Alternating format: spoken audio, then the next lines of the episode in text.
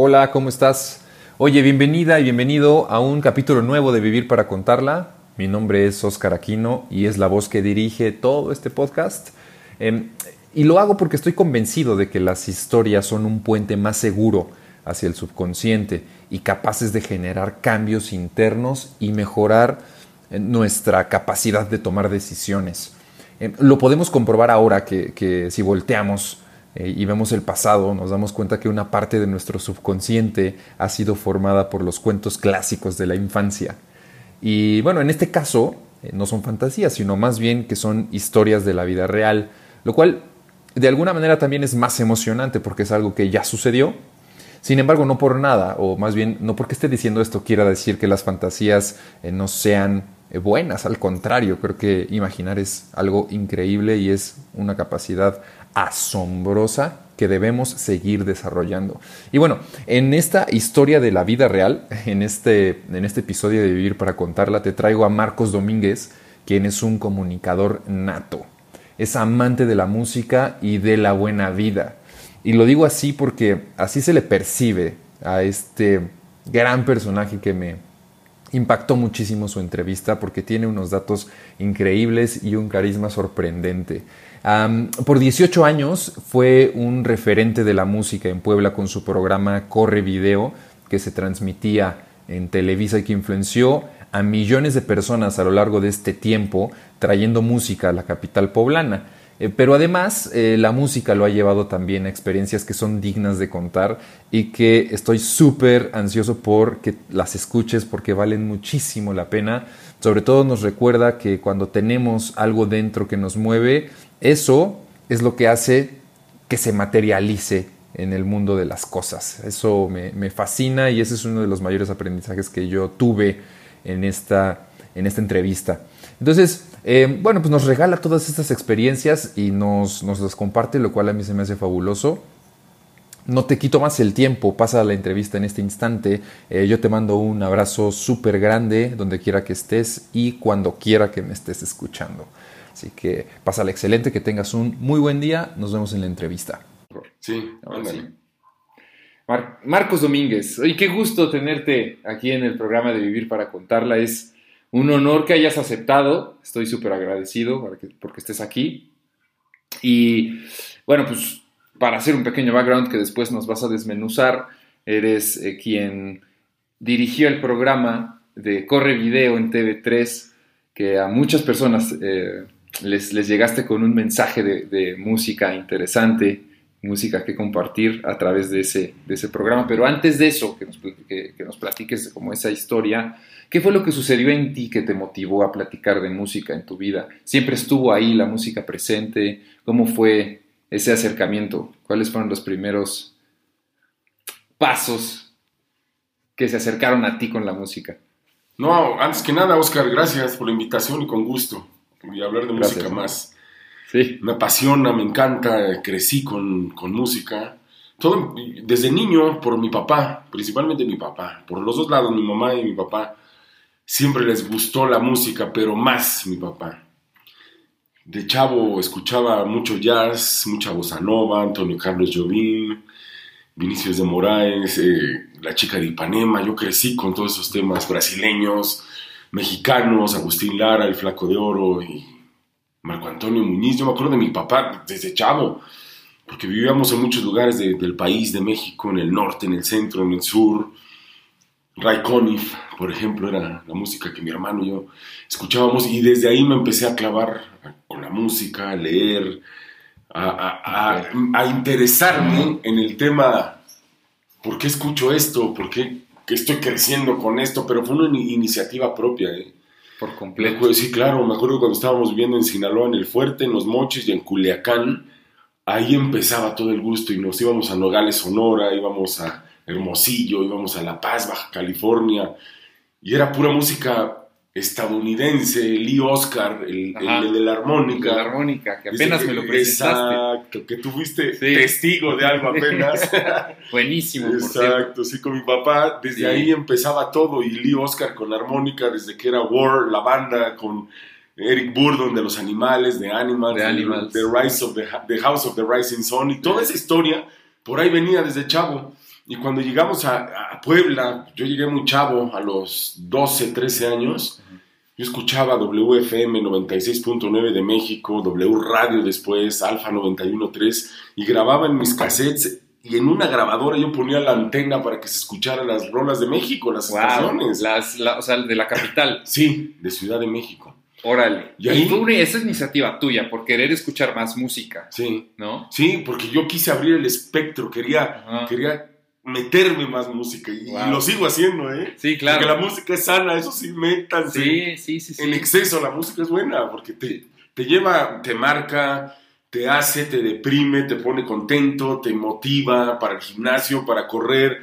Si estás deprimido un día también puedes escuchar a Morrissey con Every Day is Like Sunday, por ejemplo, que es una buena rola. Y hay muchas canciones que te llevan hasta arriba o hasta abajo o en medio, con tus seres queridos, con tu pareja, con lo que quieras. Sí. O sea, la música es, es, eso me mueve. Oye, buenísimo. Oye, y digo, para la gente que nos esté escuchando, pues yo conozco a Marcos ya de algún tiempo y una de las cosas que me llama mucho la atención es que, y no te lo había dicho y te lo digo ahora en, el programa, es la capacidad mental o el recuerdo mental que tienes de cada uno de los de los, de, las, de los componentes, de las personas, de los integrantes de, de, las bandas, de los datos y todo este tipo de cosas definitivamente las has aprendido a lo largo de, pues del, tiempo que te ha gustado la música. Podríamos decir que tuviste un mayor acercamiento cuando más, por lo que me estás diciendo, cuando más te alejan de esa zona en donde tú conociste la música. O sea, tú llegas a Puebla y dices, tengo que escuchar más, porque sabías que había más. ¿no? Entonces por eso pones esta antena para poder escuchar eh, la música. De alguna manera se te había acercado en, Los Mochis. Y en Culiacán y en el Fuerte, Sinaloa. Y después llegas a Puebla y como que, como que de alguna manera sientes tú que estás alejado de eso y pones esta antena para poder recibir más información y más música, ¿no? Entonces tuviste como esa iniciativa. Sí, desde chavo, ¿eh? Porque yo escuchaba Alfa 91.3, los lunes eran la, nueva propuesta musical. Hasta me acuerdo de los, de los locutores, Luisa Carrandi, estaba Enrique Pereira, Eddie Mueller, que abría a las 6 de la mañana. Yo les hablaba por teléfono y les decía que yo los escuchaba. Y me mandaban, porque yo tenía el pelo largo hasta acá por los codos, y me decían el Greñas de Puebla y habla, y, me interesaba eso. había, una sección. Sí, yo, yo como, perdón, escucha. Como sí, claro, yo los escuchaba. Había una, una sección, creo que era los jueves en el aire, que la voz institucional era de Enrique Pereira, era un vozarrón y conocían de música. Y yo todo eso lo absorbía. En el aire era, invitaban a Fobia cuando salía, salía hablando Leonardo de Lozán, salía este, Paco Huidobro, el guitarrista, todos ellos los Fobia. Y de repente sacaba, por ejemplo, Maná, eh, eh, ¿Dónde jugarán los niños? En los 90 y luego venía Molotov, donde jugarán las niñas, que era, era la, sátira, ¿no? Sí, exactamente. y, en Alfa yo, yo aprendía, yo los escuchaba en el aire y las nuevas propuestas los lunes a las 6 de la mañana oía, a ver, ¿cuál es la nueva uh, propuesta musical? Y salían eh, Sleeping Satellite de Tasmin Arken, salían eh, Lisa Stanfield con cualquier canción, un cover de Barry White y de todo eso. O sea, yo puta, estaba, estaba empapado y los conciertos, venía Metallica con el disco negro, el Snake Pit que ahí estuve, después de YouTube, del Su TV Tour. Fuiste, claro, sí. Fueron cuarto, cuarto. Mira, hay un dato muy importante que sí me quiero compartirlo contigo y con tu audiencia. O sea, Rod Stewart abre otra vez el espectro para venir a México en la corregidora de Querétaro viene Billy Joel. Después de Avándaro del 71, 11 y 12 de septiembre del 71, el rock en México y la música se satanizó porque se salió de control. Sí. Era un concierto que hizo Luis de Llano, que le agradezco porque ellos abrieron, rompieron y el rock and roll existe por ellos. O sea, Luis de Llano. Sí, Luis de Llano. productor. Sí, claro, fue productor, creó Timbiriche, estuvo detrás de todos esos conceptos que nacieron en los 80. Ajá ellos, ellos hicieron, y su padre, ¿no? Luis de Llano, que era español, que emigró después de la dictadura de Franco, cuando Franco, el dictador, muere en el 75, su papá se vino para México, e hicieron muchas cosas. Ahora, e hicieron lo que hoy consumimos. Digo, te guste o no te guste, ellos marcaron una pauta aquí en, nuestro país. Y hablar de México, de Ciudad de México, es el trampolín para México, Centroamérica, Sudamérica, los chilenos que tuvieron su piedra roja, que fue el Avándaro de México, el Woodstock del 69 en agosto en Estados Unidos, y luego el 11 y 12 de septiembre del 71 en México, que era un concierto para, era rock y ruedas de coches, pero les dijeron a Armando Ávila, se llama uno de los organizadores, ahí está el cheque, ármalo y tráete a un grupo para que amenice la, la carrera en Avándaro. o sea, Avándaro, yo no lo sabía ese dato. Era una carrera. Una carrera de coches. De coches. Tráete, trae a un grupo que amenice, que toque. Pues sí, vamos a ver a quién contactamos. Y llegaron más de 300 mil personas. Es el Woodstock de México. Es, es, es algo que se salió de control y las autoridades en ese entonces lo satanizaron porque la que según la droga, que el sexo, sí. pues sí, lo hicieron, lo hicieron finalmente, pero, pero rompieron con todo ese esquema que traían del rock en México. Son covers de Little Richard, de Jerry Lewis, de todos ellos, pero sí, sí, fue la influencia en México en los 50, después viene Elvis, después vienen los Beatles y vienen los 70, música disco, Donna Summer, Sí, sí, sí. Y, todos Giorgio Moro, del italiano, de Chasing Cars, y que ha estado detrás de muchos que no saben. Y llega a México César Costa, llegan las camisas negras, llega Enrique Guzmán, que no nació en México, pero los Teen Tops, llegan todos ellos. Sí, sí, sí. O sea, en México se gestó todo. A partir de lo que sucedió en la banda. En el 71. En el 71, en el 71 se, se, se sataniza porque se satanizó porque estuvo porque se salió de control, las autoridades no pudieron con eso. Y Three Souls in My Mind era el tri después. Ellos cerraron, ellos, ellos, tocaron con los Duk Duks, estaban los Abson de Agua Prieta Sonora, por eso son los Abson de Agua Prieta Sonora. Ah, los ok. ese, es el juego de, la, palabras, ¿no? El acrónimo. El acrónimo. Exacto. Y, y, de ahí nace todo, se rompe todo. El tri, Alex Lora, Poblano, rompieron con todos los esquemas. Por eso Alex Lora tiene más de 50 años tocando y, y en el 68 y... Sí, sí, sí. No, o sea, hay, muchas, mucha, mucha historia de la música en nuestro país. Y, y entonces, bueno, llega Vándaro, se rompe el esquema de la música, literal es como si se hubiera roto el jarrón. Y entonces el, el, agua de la música sale por todas partes y empieza a influenciar a otros, a otras, a otras personas, personajes y bandas, y bueno, salen eh, grupos en los 80 eh, sobre todo, como Timbiriche, que viene también a formar una parte importante de esa generación y que actualmente siguen vigentes. O sea, si hacen bueno, ya hicieron su gira de despedida, pero si hacen un concierto actualmente, llenan, llenan el foro en donde, en donde estén, ¿no? En donde estén, ¿no? Sí. Digo, a mí, a mí no me gustan, por ejemplo, lo, Paulina Rubio, Talía, nunca fue de mi gusto desde chavo. Cada quien tiene sus preferencias musicales, sus gustos musicales. Miguel Bosé les dio la patadita para que, para que salieran. Y salieron. Marta Zabaleta detrás de todo este concepto con Diego Schoening, Eric Rubin que se incorpora, al Poblano. Eh, o sea, eh, en Puebla, en México, han salido muchos, muchos. ¿Qué, ¿Qué año corría cuando tú llegas a Puebla y empiezas pues a tener este descubrimiento de la música, pero sobre todo este acercamiento mucho más eh, directo con, sobre, me, llama la atención los medios de comunicación, porque ya te ubicaban los, los que estaban dirigiendo los programas en la, en la radio. Entonces, ahí empiezas a tener tu primer, me imagino, acercamiento con los medios de comunicación. Me imagino que te empieza a gustar y dices, wow, esto está, esto está bueno, por aquí puede ser tal vez, ¿no? Sí, mira, yo cuando yo llegué a Puebla, veníamos de Guerrero, de Acapulco, de Tlapa, de Comonfort. Tlapa de Comonfort es en la sierra del estado de Guerrero, donde se inicia la radio indígena. La primera estación de radio indígena es en Tlapa de Comonfort y tu servidor, mis papás, mi hermano, los cuatro vivimos ahí. O sea, de ahí para llegar a Acapulco y a la capital del estado, a Chilpancingo, era en avioneta. Porque mi papá trabajó en el Instituto Mexicano del Seguro Social, en el IMSS, y lo llevaban ahí a trabajar, a inaugurar clínicas y demás. Y de ahí salíamos en avioneta porque todo era terracería, era brecha. Ya. Eran 24 horas llegar a Acapulco.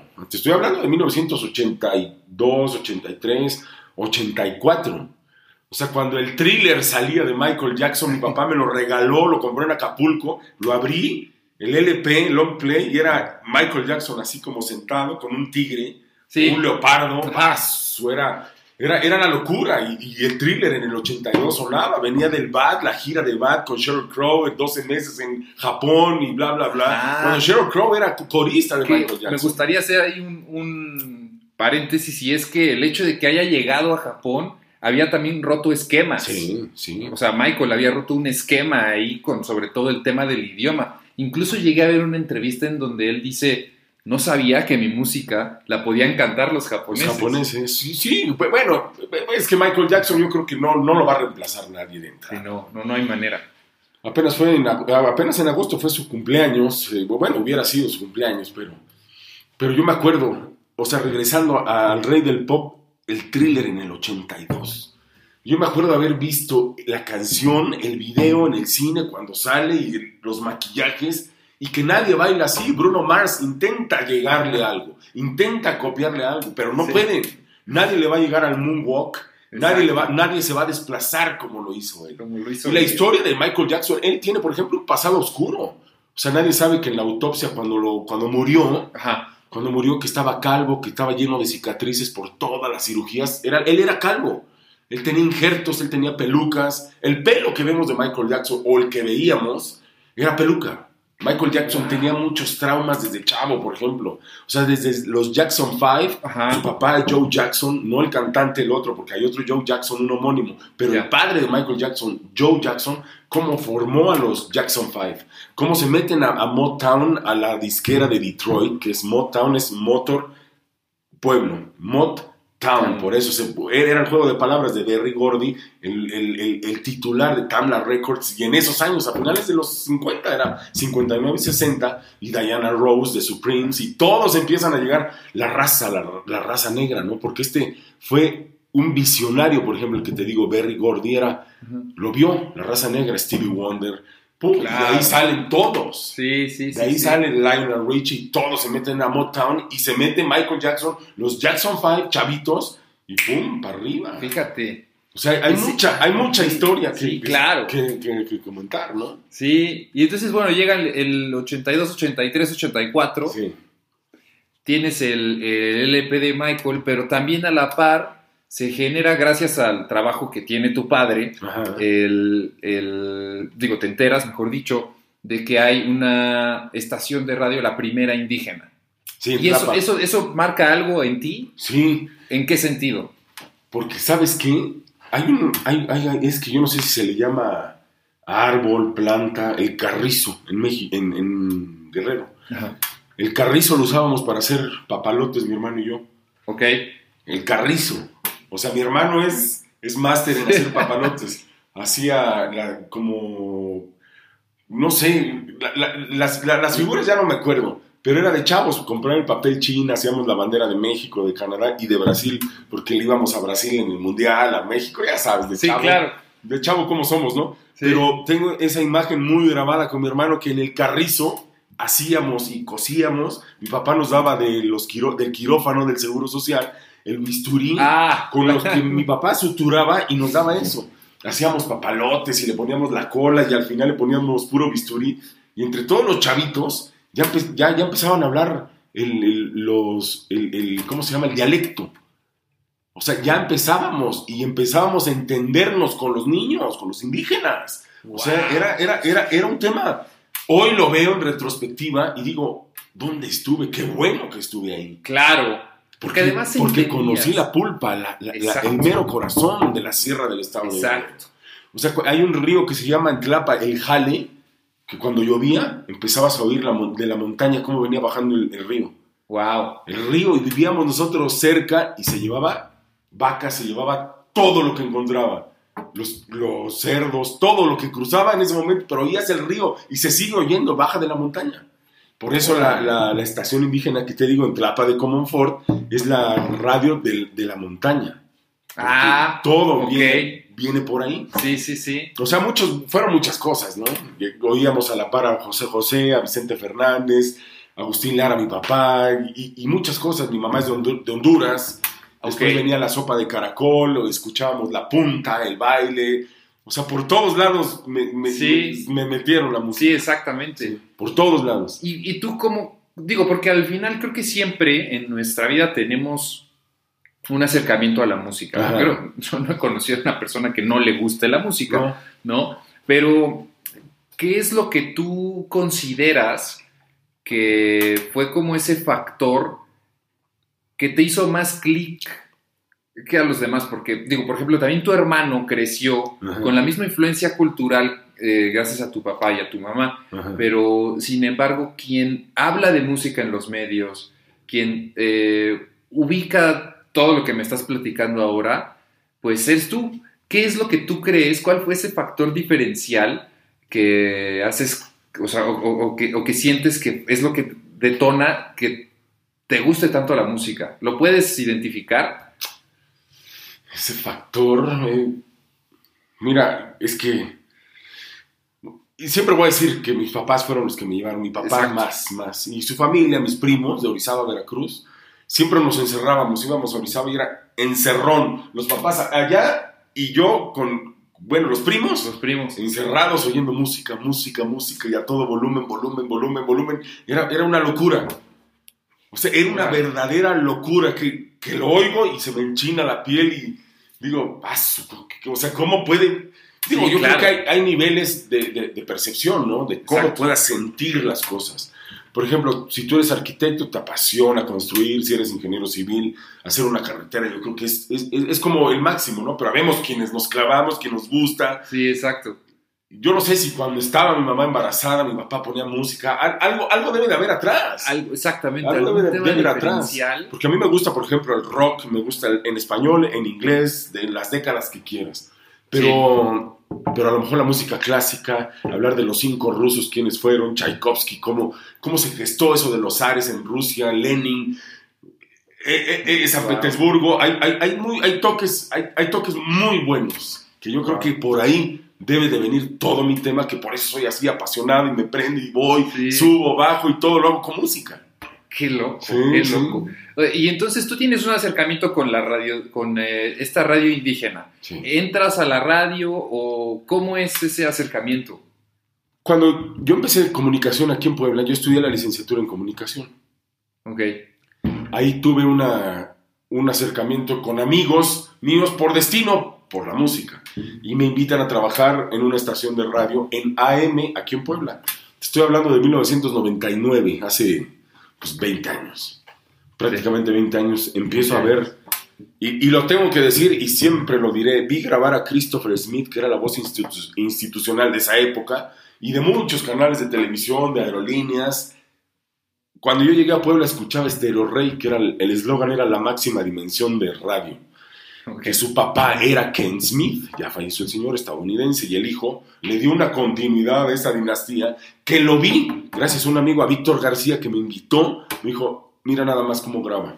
Le pasaban los guiones así, del año, semestre, un semestre así, iba grabando, iba grabando y aventaba las hojas, me acuerdo que estaba grabando, y así, grababa voz off y aventaba las hojas en la cabina. Yo decía, no, no, no, ese es, ese es un profesionalismo. Cuando tú te juntas con gente profesional, algo te va a dejar. Algo te va a dejar.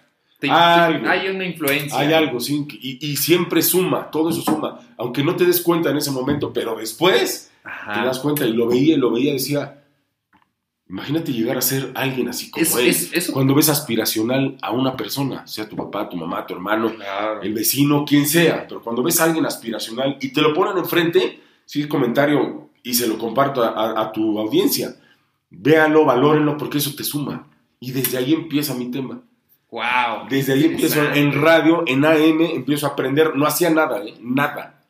Y después, por, por, por, el destino, en la universidad, un día desayunando con una compañera, me dice, oye, necesitamos un chavo de prácticas profesionales o servicio social porque se acaba de ir del programa, corre video, que tú decías. Sí.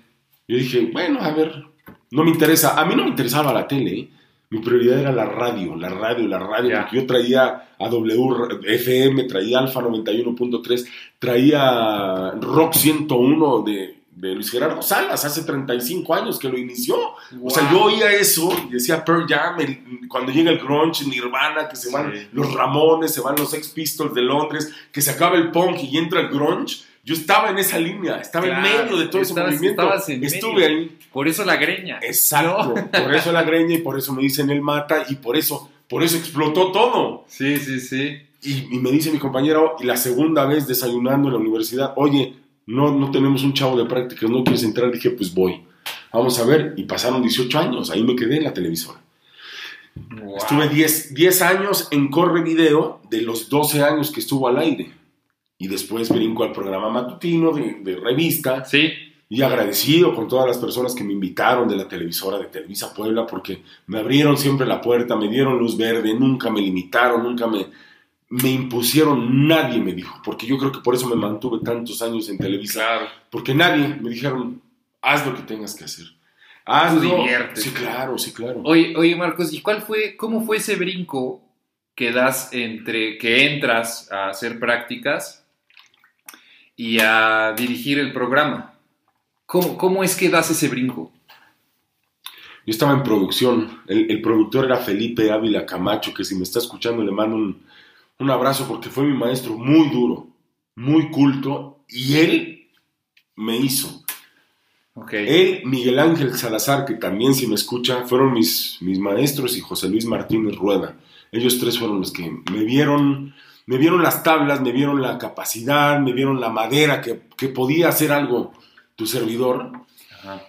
Y me dice, yo, te estoy hablando del, no, del 2001 cuando yo entré a la televisora, 2000 por ahí. Sí, 2000, 2001. O sea, nosotros corríamos en cabina de producción el BTR. El cassette eran, era uno largo como 360 y uno más chiquito. Pero todavía tenías que meterlos a la casetera y correrlos y empatarlo con, con el video que estaba hablando la conductora. Y yo estaba aprendiendo. Yo veía a Felipe dirigir, hablar al Chícharo, las cámaras, las tres cámaras, la robot, todo, la robótica, todo yo lo veía y decía, híjole, si tiene su, su chiste dirigir cámaras, ¿no? Nada más es ver la tele y ver, y ver lo que estás en ese momento viendo, ¿no? Había un trabajo detrás y de repente las conductoras decían, es que hoy es aniversario luctuoso, es 21 eh, de noviembre de 1990 y... ¿Cuánto, ¿Cuándo muere Freddie Mercury? Bueno, en los 90, ¿no? Ah, 91, porque Barcelona 92 ya no canta el tema oficial con Montserrat Caballé, ¿no? Y yo le decía, es que no, el, disco A at the Opera es del 75, ahí viene Rapsodia Bohemia y está diciendo mal la fecha. Y el productor me empieza a observar y me dice, a ver, si sabes datos, si te gusta esto, ¿por qué no me haces unas cápsulas? Yo te las redacto, te lo digo, Felipe Ávila, súper culto, súper culto. Veía la redacción a ojo de buen cubero la primera y me decía, aquí no, aquí no, aquí no, me cachaba la coma, el punto, la punto y coma y y esas fueron tus primeras enseñanzas. claro, pero yo lo quería. Nunca busqué el cuadro, ¿eh? nunca busqué salir al aire, nunca, nunca, nunca. Fue como un empujón de él, destino. Él, él, Felipe me decía, grábamelas, grábamelas y te voy metiendo de medio, de medio minuto, 30 segundos, un minuto. Y sí, cuando empiezo, yo sudaba, me maquillaban, sudaba, sudaba, sudaba, no podía con las cámaras. Y todos los camarógrafos de Televisa me decían, es que lo único que te falta es saber manejar la cámara. Y ese es otro tema, ese es otro. O sea, puedo, puedes saber de lo que tú quieras, música, lo que tú quieras, pero de ahí transmitirlo a una cámara porque la audiencia te está viendo, le tienes que hablar a la audiencia, no le tienes que hablar a nadie más. Porque ellos deciden si te quedas o te vas, o si eres bueno o no eres bueno. La audiencia es quien decide. Quien decide, claro. La audiencia siempre va a decidir todo. El público es quien decide. Y sale, y yo me acuerdo que Felipe era tan duro que una vez bajó y yo sudaba así. Me dice, si no te sale en esta, retírate y dedícate a otra cosa. Así. Y de ahí salió todo. ¡Pum! fue, como, fue, la, fue como la frase y la manera que me lo dijo.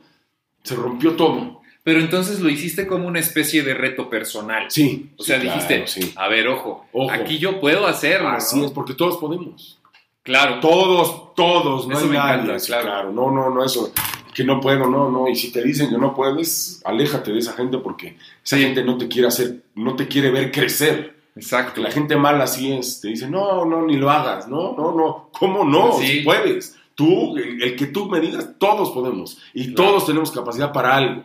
No para hacer todo, pero sí para algo. Todos traemos un, un gen, un gen adentro en la sangre que vas a hacer algo, lo que tú decidas en tu vida. Y lo tienes que hacer.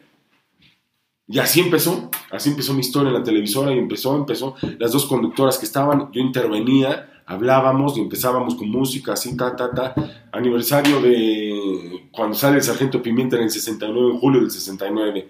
Y venía a Monterrey el primer eh, Festival del Amor, Janis Joplin, y luego viene Woodstock, agosto del 69, ahí por Nueva York, y Jimi Hendrix, cómo cierra con el himno nacional, cómo llega Carlos Santana. O sea, cómo llega Carlos Santana a Woodstock. ¿Cómo, ¿Quién? Eh, Jerry García, ¿cómo lo sube? Lo drogaron con mezcalina y él lo cuenta. O sea, todas esas historias las empecé a leer, dije, está interesante, ¿eh? creo que me gustaría conocer más. Y, ahí es cuando me meto. Y empiezo a escuchar los locutores de WFM, que era Charo Fernández, que era Alejandro González Iñárritu, el negro eh, que conocemos, de ahí sale toda esa ¿Él, ¿Él, sale de la radio? WFM. Martín Hernández, que era el que es un bozarrón. No, no, no, todos ellos, pero eso fue por Miguel Alemán Magnani cuando tiene la iniciativa en los ochentas de, de, decirle a don Emilio Azcárraga al papá, tenemos que hacer la radio así, así, así, pues háganla. O sea, y, es un poco más libre. Entonces. Exacto, ahí es donde se abre todo. Ahí es donde se abre todo, la, locución, los locutores, la música, el, el, ¿cómo se llamaba? American Top 40. Yo lo escuchaba los domingos y decía, paso en este, ahorita está sonando cualquiera, ¿no? Está en primer lugar, y hace ocho días estaba esto, y regresa de Dark Side of the Moon de Pink Floyd del 73 y decía, ah, ah, te volvías loco. Sí, claro, claro, era, era, era, era, la magia que tenía la radio, era la magia que tenían los locutores en México. Claro, pero además también, o sea, al final, como era tanta la pasión, para ti no te representaba un solo esfuerzo el hecho de aprenderte todos los datos y podérselos después decir a la audiencia. Al revés, era un completo gusto. Decir, ah, es tal año, es eh, tal artista, es hijo de tal. ¿no? Sí, Y, fíjate que en, la televisora, en Televisa, siempre me pasaron cosas muy buenas. Y la gente con la que trabajé, que me aprecia y, viceversa, siempre me decía, lee periódicos, lee, lee todos los días, lee, lee eso te va a hacer, te va a dar mucha información, la información dicen que es poder, y sí, una vez me acuerdo que llegó Diego Verdaguer, el argentino, llegó a la televisora y no había nadie. Justamente después de lo, que, de lo que te voy a contar, te voy a decir por qué. Oye, ¿quién puede entrevistarlo? Y me dice Miguel Ángel Salazar, este, este, este cuate, y buen amigo, oye, puedes entrevistar a, Diego Verdaguer. Miguel Ángel Salazar es... Eh, él, trabajó en Televisa toda su vida. Ya está retirado el señor y es un buen amigo. Ya. Es un maestro, es otra biblioteca que... Ah, sí. Cada vez que lo veo, nos echamos un café y ya pasaron cinco horas. Ya no vemos la hora porque ta, ta, ta, ya sabes, el sí. ping de... Y se nos va, se nos puede ir todo un día hablando de música y temas interesantes, no, no nada más de música, sino de, lo que quieras. Cualquier espectro. Exacto. Y entrevisto a Diego Verdaguer, empezamos a hablar de su disco, de Amanda Miguel, de su, de su hija que había venido a Puebla, su disco, bla, bla, bla. Y de repente se rompe, hay una línea, hay un, hay un hilo muy delgado en una entrevista. Tanto el, el que entrevista como al que tú vas a entrevistar, ¿no? Si tú lo conoces bien y sabes de su, de su vida, él se abre. Si no lo conoces, es súper herméticos. y te vas a dar cuenta a los 30 segundos de hablar porque ellos son muy abusados y saben, este sí lee y este no lee. Y el que no lee, nomás te dicen sí, no, no. pues vámonos. Vámonos. Acaba la entrevista porque no, no sabes. Claro. Sale, sale Diego Verdaguer, y estaba el camarógrafo, estaban los representantes, estaban todos los argentinos y nosotros, porque venían en una gira, te estoy hablando hace 15, 17 años por ahí, 15 años por ahí. Y sí, fue la terraza de la televisora, ya sabes, el, de fondo la, la, ciudad, Puebla, bla, bla, bla, y en La Paz. En La Paz. Y empezamos a hablar de música, empezamos a hablar de Papo. Cuando le dije, tú conoces a Papo, ¿verdad? Porque fue tu contemporáneo. Me dice, ¿cómo lo conoces? No, pues es que he leído y bla, bla, bla. Y, empieza a romperse el tema del rock argentino. Cómo llega Sandro de América, Sandro y los de Fuego, que era su banda. Cómo llega Sandro a ser vocalista, cantante, bla, bla, bla, bla, bla. Y pum, y Diego Verdaguer y yo empezamos a hablar de los abuelos de la nada, cómo cómo muere el abuelo de SIDA en los 80, y luego de virus, Federico Moura, los dos murieron de SIDA en esa, en esa década, que era algo muy fuerte hablar del SIDA en aquellos años. como Freddie Mercury cuando, se, cuando supimos que murió ¿no? en el 91. Y, ahí, así me pasa con Diego Verdaguer, se abre y ¡pum! Y empezamos a hablar de Luis Alberto Espineta, de su hijo de eh, Iria Culiaquian de Valderramas, ¡pum! Me dice, ¿y cómo lo sabes? Por, por esto, bla, bla, bla. Y ahí se hace una interacción que ya la entrevista se vuelve plática, ya te olvidas de la cámara, te olvidas de todo y empiezas a platicar así como estamos platicando tú y yo. Se rompe todo. Y ese es, podríamos decir, el momento en el que también se da como a conocer eh, Marcos Domínguez, el que entrevista Así ¿no? Sí. Fue tu primera entrevista y fue casi, casi como de sí, fue... rebote, porque no había nadie. Exacto, porque no había nadie. ¿Y qué, por qué no había nadie ese día? Porque eran como las 2, 3 de la tarde, se van a comer. Yo andaba ahí, yo andaba en la televisora y me dicen, oye, puedes entrevistarlo, aquí está, ¿eh? Es Diego Verdaguer. Y yo, y, y ¿Qué sentiste? Sientes una adrenalina, pero hasta el corazón te vibra, ¿eh? Porque cuando lo ves y lo hablas y escuchaste sus canciones de niño, dices, vámonos, ahora lo tienes aquí, ahora ni hazlo. Sí, claro. Y está su gente, está mi gente, están todos. No, no, no la puedes regar. No te puedes equivocar porque, porque no hay más. Sí, exacto.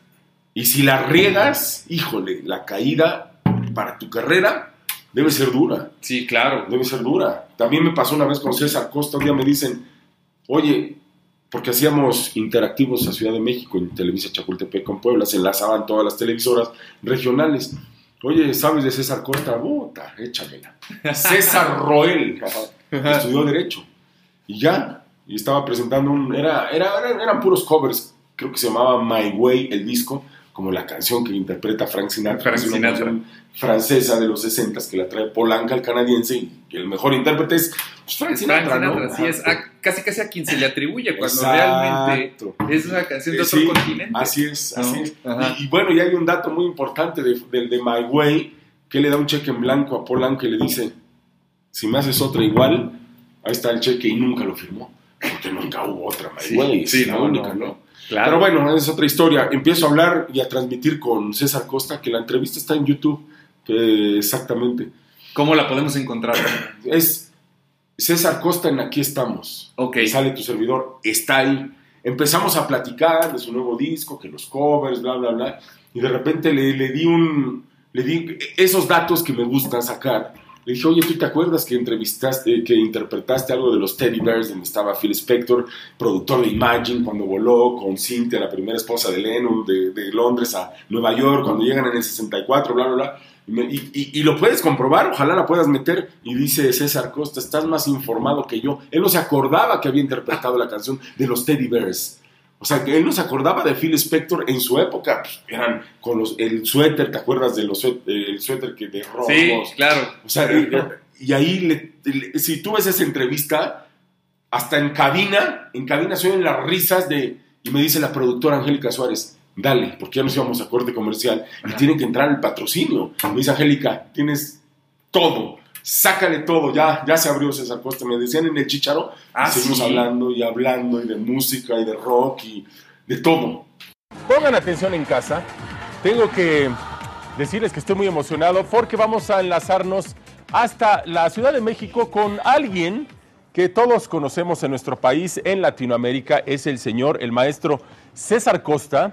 Vamos a hablar con, con César Costa porque está presentando nuevo material discográfico y hay mucho, de qué platicar. Lo saludamos con mucho gusto. César Costa desde Puebla, ¿cómo está? Marco, muy buenos días. Qué gusto es saludarte a ti y a todo tu público. Para mí es un privilegio, la verdad. Esta es la primera vez que hablo, que platico con usted, con un señorón que tiene muchísima historia con el rock and roll, principalmente en nuestro país. Pero el día de hoy viene presentando a mi manera esta producción discográfica que encontramos por ahí ya el primer sencillo junto a Leonel García que se llama Gracias. Hay video, un tema inédito y también hay algunos covers. ¿Cómo se siente? Pues eh, feliz de la vida, Marco, porque llevaba yo 10 años sin grabar y regresar para presentar estas 12 canciones a mi manera, la verdad es un privilegio, contando con la participación de tres queridísimos amigos y gente que admiro, como es eh, Eli Guerra, Leonel García y Jay de la Cueva. Eli Guerra, yo, yo, la verdad es que es una de las mejores cantantes, compositoras, intérpretes que tenemos en nuestro país. Y junto a usted interpretan una canción que en 1967 aproximadamente Nancy Sinatra interpretaba Something Stupid. Robbie Williams con Nicole Kidman hace unos ocho años también interpretaron este tema. Ahora ustedes hacen esta pareja. ¿Cómo se siente de interpretar estos íconos de la música? Bueno, feliz de estar acompañado por una mujer tan bella como ella y tan talentosa. Y la verdad es, yo creo que es eh, un disco este de algo tonto, eh, una canción preciosa. Y, bueno, feliz de la vida de estar con ellos tres. La verdad, este, muy agradecido por su participación. Y luego el recuerdo de todas estas canciones del rock and roll eh, trayéndolas al presente de una manera muy fresca, con arreglos muy actuales, muy cálidos, muy íntimos. Este, ha tenido muy buena acogida, afortunadamente, Marco. Oiga, señor César Costa, eh, la historia se repite. Usted cuando perteneció a los Black Jeans, luego las camisas negras, estamos hablando de hace varias décadas, cuando iniciaba, de hecho, el rock en México. Uno de sus compañeros es el padre de Jay de la Cueva y ahora en este disco usted canta junto a Jay de la Cueva. Bueno, esa fue la idea un poco, ¿no? De poder repetir aquella canción que hicimos juntos, Javier y yo, ahora con su hijo, con Jay de la Cueva. Y resultó muy bien, porque además Jay es un músico talentosísimo y este, hizo, hicimos muy divertida la canción del tigre, ¿no? Así es que, bueno, pues la verdad, Marco, estoy feliz de la vida. No, y estoy más feliz yo, ¿eh? Porque la verdad a mí me encanta el rock, he investigado mucho acerca de ustedes. Estaban los rebeldes del rock, los locos del ritmo, estaban muchos cuando ustedes fueron los pioneros, estaban los Teen Tops, Enrique Guzmán, pero sí le quiero también hacer un comentario. Había un grupo en los 50 que se llamaban los Teddy Bears en Estados Unidos, que estaba el productor Phil Spector. Usted también interpretó algo de ellos, ¿verdad? Sí, bueno, estás muy bien enterado. Creo que estás más enterado que yo, Marco. No, es que este, me gusta seguir la trayectoria de personas como usted. Sí, qué amable. Sí, este, mira, en aquella época, eh, bueno, el tener un disco eh, de, algún grupo en Estados Unidos o italiano o algo, era como un tesoro. Entonces lo, lo, lo atesorábamos mucho. Y en Italia, por ejemplo, estoy oyendo también este, No existe el amor, ¿no? Que era una canción italiana este, que también grabé. Así es que, pues eh, yo creo que nos nutrimos de mucha música de, de diferentes partes del mundo y eso enriqueció al rock and roll. Oiga, y en este momento yo la verdad es que me siento conectado con la época. Principalmente en 1956 existió una canción de Carl Perkins que en español se tituló eh, zapatos de ante azul. Y usted también fue parte de esta interpretación. Claro, claro. Y esa la grabó Elvis Presley, nada menos. Claro, este, Blue Suede Shoes se llama. Sí, en inglés. una canción.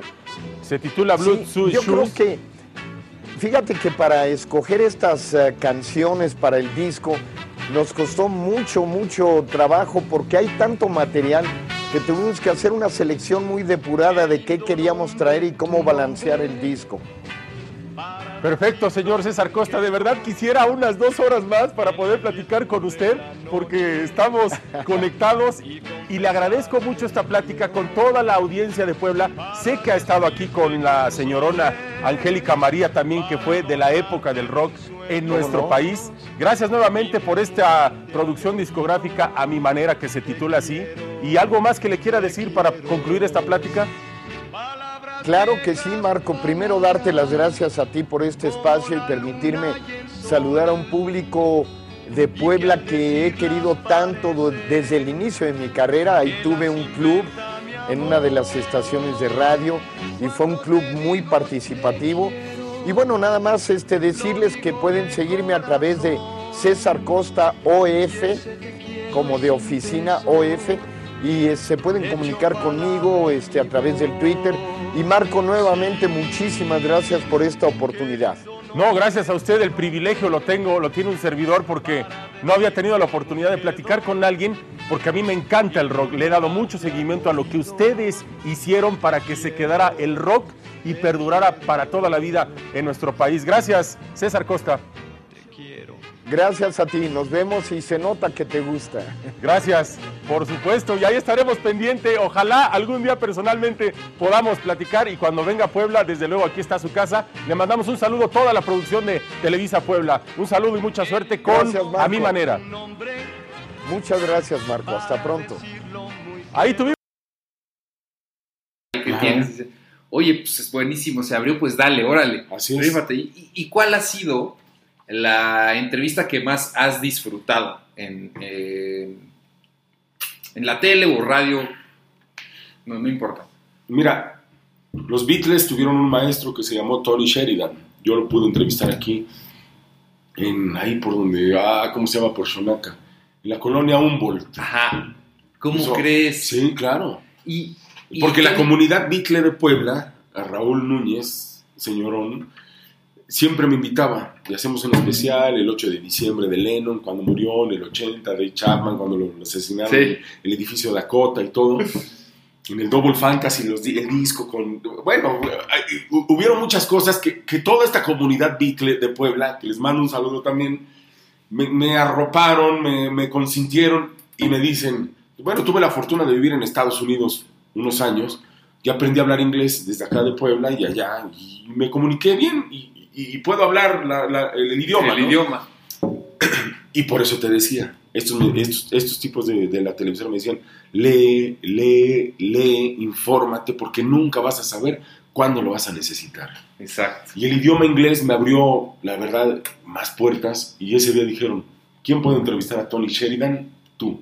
O sea, yo. Y ponnos en contexto, Tony Sheridan... Eh, es, el maestro, es Paul McCartney hasta hoy, hasta hoy le sigue diciendo maestro a Tony Sheridan. O sea, en el 2012 fui a las Olimpiadas de Londres, fui a la taberna, en la caverna donde tocaron los Beatles en Liverpool y ahí estaba el cuadro de Tony Sheridan. Tengo las fotos y lo veo hoy porque lo tengo grabando en DVD y digo, no puede ser que yo haya platicado una hora con él. ¡Wow! Qué o sea, con él, acababa de ver a Paul McCartney una semana, llevaba la playera del concierto de México.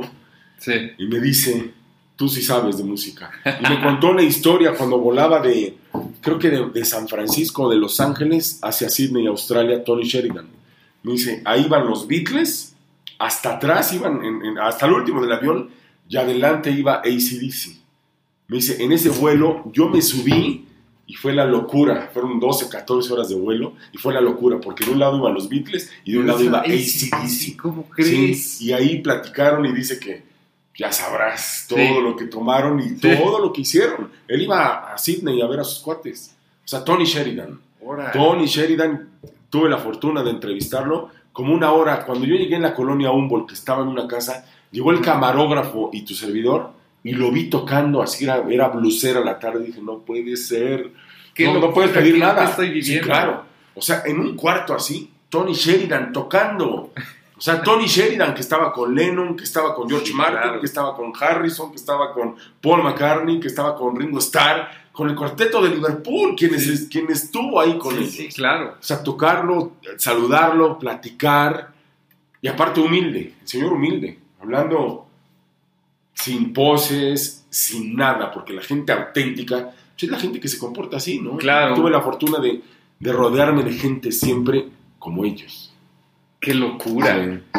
Qué locura. Y bueno, y en la contraparte, Marcos, ¿cuál ha sido la entrevista que más trabajo te costó hacer? Mira, ha habido. Es que no podría señalar, señalar a alguien porque siempre fueron buenas. Pero hay gente que no quiere hablar. Por ejemplo, en los interactivos, y como hay un delay, porque como es un tema satelital, sube y baja, hay un delay ahí de 5, 8 segundos es tardado.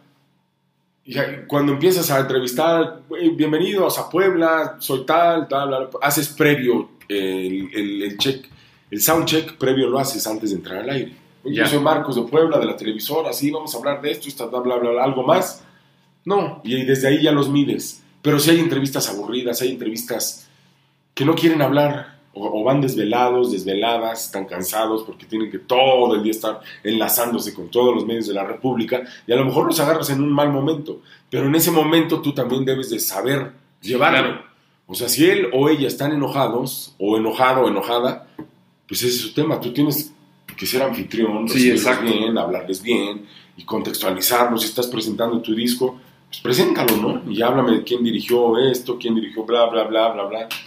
Pero no, no, no he tenido malas experiencias, ¿eh? Alguna vez entrevisté a Mijares, me gustaría entrevistar a Emanuel, que Mijares sale como corista de Manuel. Sí, Emanuel, sí, claro. Él es, por ejemplo, fue corista de Manuel y que lo supera en el, en el dueto que trae, ¿no? porque trae más voz. Sí, Mijares. Ya, actualmente Mijares sí, rebasa, la verdad. Y no lo dice, pero todos sabemos que sí lo rebasa. Sí, ¿eh? claro. Pero bueno, ese es, un tema muy inteligente de saber manejar una carrera, ¿no? De quien fue tu mentor, como en este caso, ¿no? Sí, exacto. Que a Manuel le encanta el, rock progresivo, le fascina Yetro, Yetro Tull. ¿Cómo crees? Sí, claro. Y esa banda de Manuel, por ejemplo, nadie lo sabe. Él, él le fascina el, rock progresivo. King Crimson, que es de las bandas que influenciaron, por ejemplo, a Tool, que hemos hablado de Tool, es una de las bandas preferidas de Maynard, el vocalista de, de ellos y de Emanuel, así como lo ves popero de la séptima luna, La chica de humo, que fue uno de los mejores videos que hicieron en los 80 Pedro Torres y bla, bla, bla, que dirigió con la incondicional de Luis Miguel en aquellos años que abrieron el espectro. O sea, todos ellos hicieron muchas cosas, pero si ves a Emanuel atrás, él le fascina el rock progresivo. le debe de gustar Rush, le deben de gustar eh, todas esas bandas. Sí, Rush, obviamente, Pink Floyd. Exacto, Pink Floyd y y Jetro, Jetro Tull es de sus favoritas y el día que me lo pongan, le voy a hacer esa información. Claro, porque en, ningún lado lo ha dicho. O sea, yo lo he leído y lo veo y digo, vámonos. Está sí, claro. Pero sí es una especie como de secreto, porque bueno, yo no lo sabía. No es tan evidente como, como Cristian Castro, que incluso tiene un tatuaje de Tull en la ah, espalda, ¿no? así, exacto. O sea, ese tipo de datos son los que la gente no conoce. Sí. O sea, Cristian Castro no nada más es el disco Agua Nueva y No, Podrás, y Azul y todo eso. Ellos traen. Bueno, si, si revisas la historia de Cristian, su papá, el Loco Valdés. Sí. Su tío, Don Ramón, o Don Ramón, eh, y Tintán. Ahí, ahí, trae un gen. Trae la sangre. Trae un gen Trae la sangre, el, verdadero talento. Y su mamá, Verónica Castro. Sí, sí, no se hable. Representante de, de, la televisión mexicana y de las telenovelas, ¿no? Un ícono. Sí, no, él, y es muy bueno, aparte canta muy bien. Sí. El disco Agua Nueva, tengo que reconocerlo, yo lo tengo, lo tuve en disco, en CD. Y la balada Agua Nueva y No Podrás en el 92, cuando fue un boom, boom era el que iba a desbancar a Luis Miguel en esos años. No pudo, pero, pero bueno, él, es otro, por ejemplo, Cristian Castro, que ha tocado en, en, este festival que hacen en el Foro Sol en marzo, abril. Eh, bueno, ahorita me acuerdo el nombre. Él ha tocado con su banda y se pone todo de negro, se maquilla. Porque trae otro tema. Claro. nada más es el pop que te vendía pero casi nadie lo ha entrevistado eh, desde esa perspectiva. No, nadie, nadie lo tiene, pero de repente se escapan datos que hay que estar a las vivas. Hay que estar a las vivas. Para captarlos. Sí. Oye, buenísimo. Fíjate que, bueno, ya está todo este tema, te, consolidas en la, en la televisión, te gusta, pero hay algo que me llama la atención y es que eh, tú llegas un poco como por este empujón externo de ¿Cómo se llama esta persona que, te regañó cuando estaba sudando? Felipe Ávila Camacho. De Felipe, que, pero eh, tú, tú de todas formas, a pesar de que como que te costaba trabajo, sí lo querías hacer, como que no me queda clara esa parte. Si es algo que te, que te llegó a motivar después, ya en el momento. Sí, después sí me motivó. Ajá, después ahí fue como que agarraste, le agarraste ese sabor. Exacto, y ¿sabes qué pasa? Que no había redes sociales.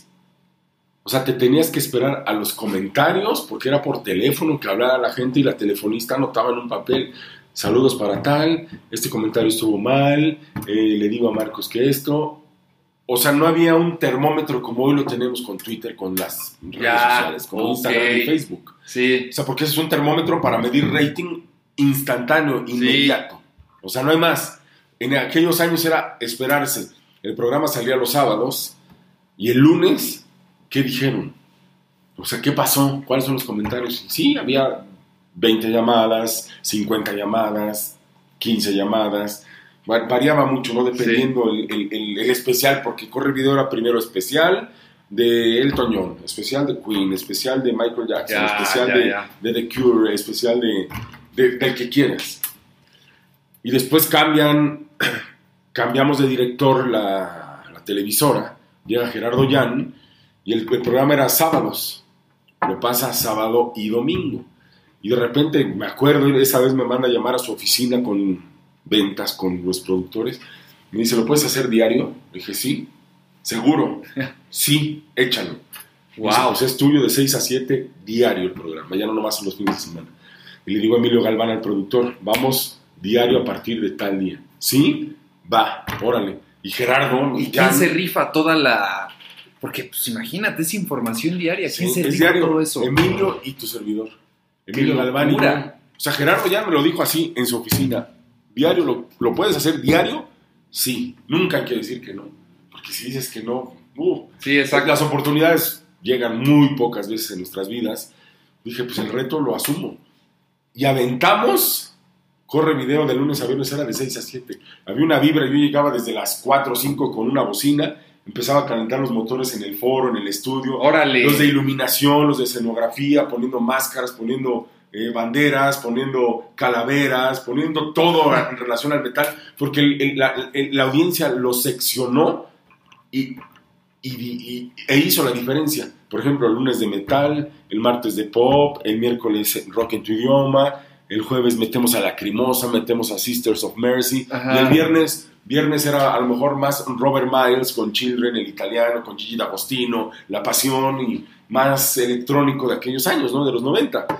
Y pum, sale, corre video, y solito nadie dijo, el lunes vamos a hacer esto, la gente empezaba Twitter, justamente empezaba Twitter. Y se dan los tiempos Twitter, corre video y tu servidor, así con una, con una computadora personal, una lab, al aire y el Twitter empezaba. Oye, ¿puedes ponerme este Michael Jackson? ¿Qué pasó con Tito, el hermano de Michael Jackson y sus tres hijos? No, pues hizo esta banda, esta, esta canción. ¿Qué pasó con Janet Jackson? ¿Qué pasó con Latoya Jackson, que se metió al tema del cine porno, porno y, demás, ¿no? O sea, el Dangerous Tour, ¿qué fue el disco más vendido? Que Pepsi, la marca de la refresquera, cómo fue el, el contrato, muchas cosas. ¡Wow! Entonces empiezas a tener esta interacción inmediata con, la, con la audiencia. Ahí, con Twitter, principalmente era Twitter. Y corre video en tiempo real. O sea, estábamos al aire con las tres cámaras. En este momento estoy escribiendo tal, tal, tal, de tal colonia, nos pide este video. Y en ese momento hay una interacción entre el productor y yo que me está diciendo, dame chance, alárgate porque ahí viene el video, lo estoy buscando, lo voy a correr, aguántame, improvisa, manda saludos. Tú, estás hablando porque tienes que estar en todo. Qué, cabrón. Sí, sí, sí. es es, eh, eh, eh, esa parte del trabajo es que le agradezco a la televisora porque a mí no me hicieron con prompter, como mucha gente se hace. Porque cuando el prompter se te cae y si no tienes la capacidad de improvisar, te acabas tú también y, te va a ver la gente. Y el que queda mal eres tú, no es el que está corriendo el prompter, no es el productor, no es la televisora, el tema eres tú.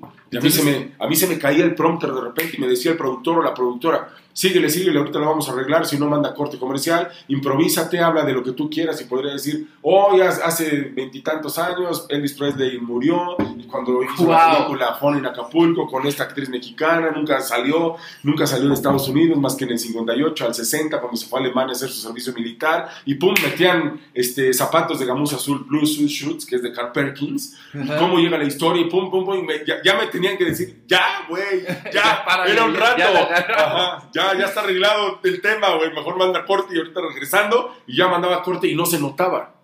Porque, porque debes de saber, debes de leer, debes de tener esa capacidad de improvisación. Porque si no la tienes, estás frito. Sí, ya valiste. Si te empiezas a sentir un divo o una diva como, como muchas personas que sabemos, sí. Te quitan el prompter y no eres nada. O sea, si te quitan el prompter, si se cayó porque no lo corres y lo tienes, el que corre o la que corre el prompter tiene que saber tu dicción, tiene que saber tu velocidad tiene que conocer. de voz. Sí, tiene que conocerte. Porque yo te puedo vender una mención. Sí, yo te puedo vender una mención.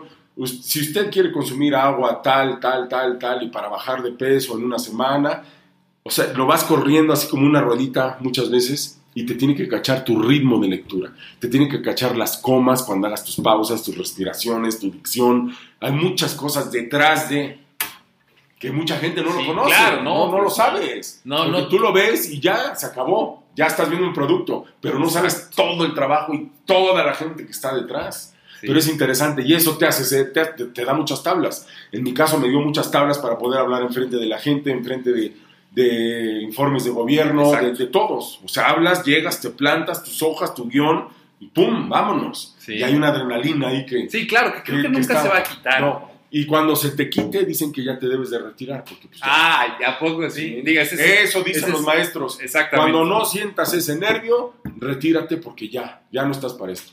Claro, no lo me, me, hace sentido. Exacto. me hace sentido, porque de otra manera no te sientes... al final ese nervio dominado es motivación. Sí, así es. ¿No? Digo, porque si el nervio te domina a ti, ya valiste también. Así es. ¿no? Sí.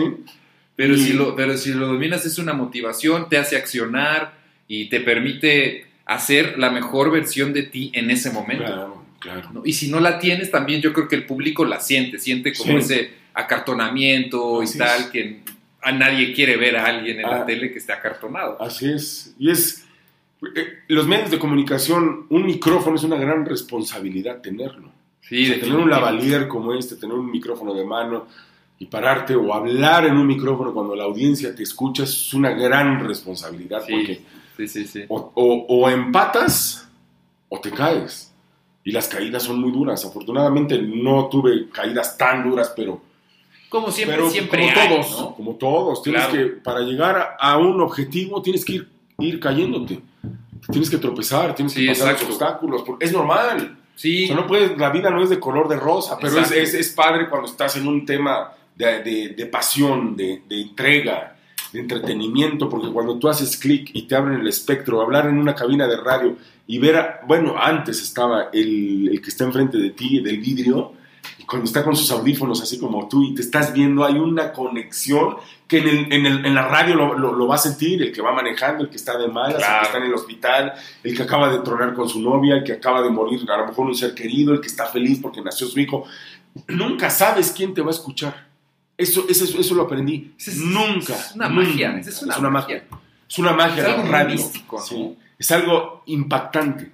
y ahora con las redes, o sea, estás hablando y estás en tiempo real, es es, mágico de veras. Sí, claro. O ¿no? El, estar en un micrófono y el estar monitoreándote y el estar hablando.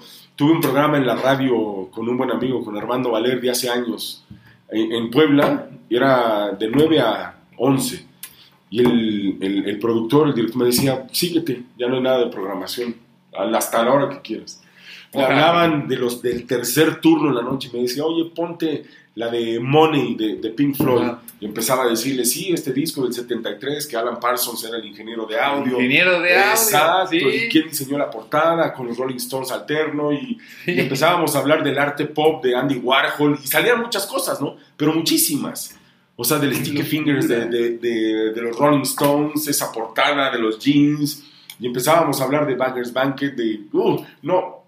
Era, es, es mágico. Y cuando alguien te entiende y te dice síguele. Y me hablaban en las noches, oye, ponte Disintegration del disco de The Cure del 89, y realmente se iban a desintegrar por ese disco. No, pero Robert Smith, Mary, su, su esposa, Love Song, cómo se la dedica, Pictures of You, Untitled todo, todo era, era, era hablar así como estamos platicando tú y yo hoy, pero era en la noche. Cuando veía a las 2 de la mañana decía a las 7 me tengo que levantar, tengo que estar chambeando, vámonos. Y la tenía que cortar, pero por eso te digo, siempre fui afortunado porque la gente me, me abrió el espectro, me decía, síguele, tú síguele, ya no hay comercialización, pégale a la música. Claro. Oye, vamos a tocar noventas, ¿qué quieres? ¿En español o en inglés? No, pues échate en inglés. Este, metí a Klein Fisher con Love Changes, metí a Charles and Eddie, Would I Like to You, ese dueto que uno de los dos se murieron y es una misma historia paralela de los dos.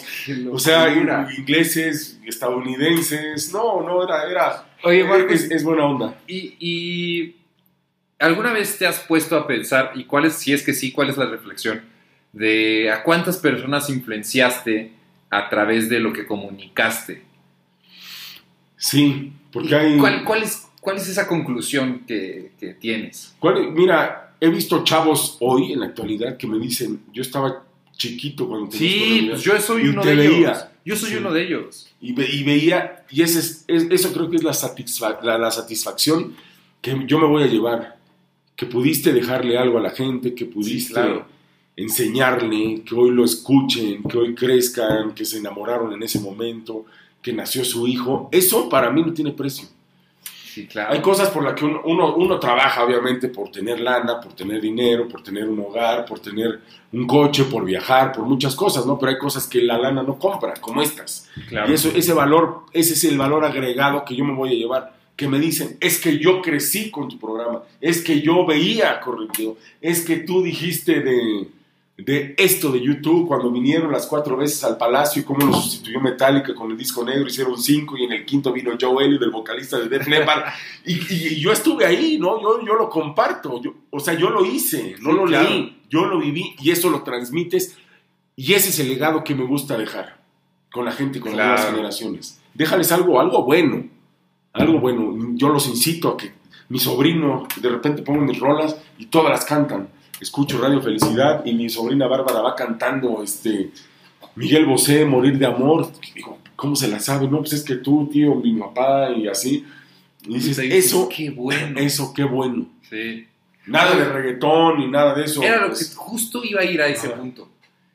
¿Cuál es la opinión que tienes acerca de la música que está saliendo ahora, la nueva música que está saliendo? Porque quiero, quiero también remarcar, y esto siempre es algo que digo, que a pesar de que estamos en el 2019 y tal, yo creo que siguen existiendo muy buenos artistas actuales. Eh, sobre todo, más bien que están actualizados, Ajá. ¿no? Pero los actuales, los que salen, eh, como en esta brecha, digamos, entre el 2000, 2000, desde el 2009 y 2010 que inicia el tema del reggaetón hasta la fecha, ¿qué, qué opinión te merece este tipo de música? ¿La respetas? ¿La rechazas? El reggaetón no me gusta, a mí no me gusta, pero sí respeto todos los géneros musicales porque pues, todos tenemos derecho a expresarnos, ¿no? Los reggaetoneros lo hacen.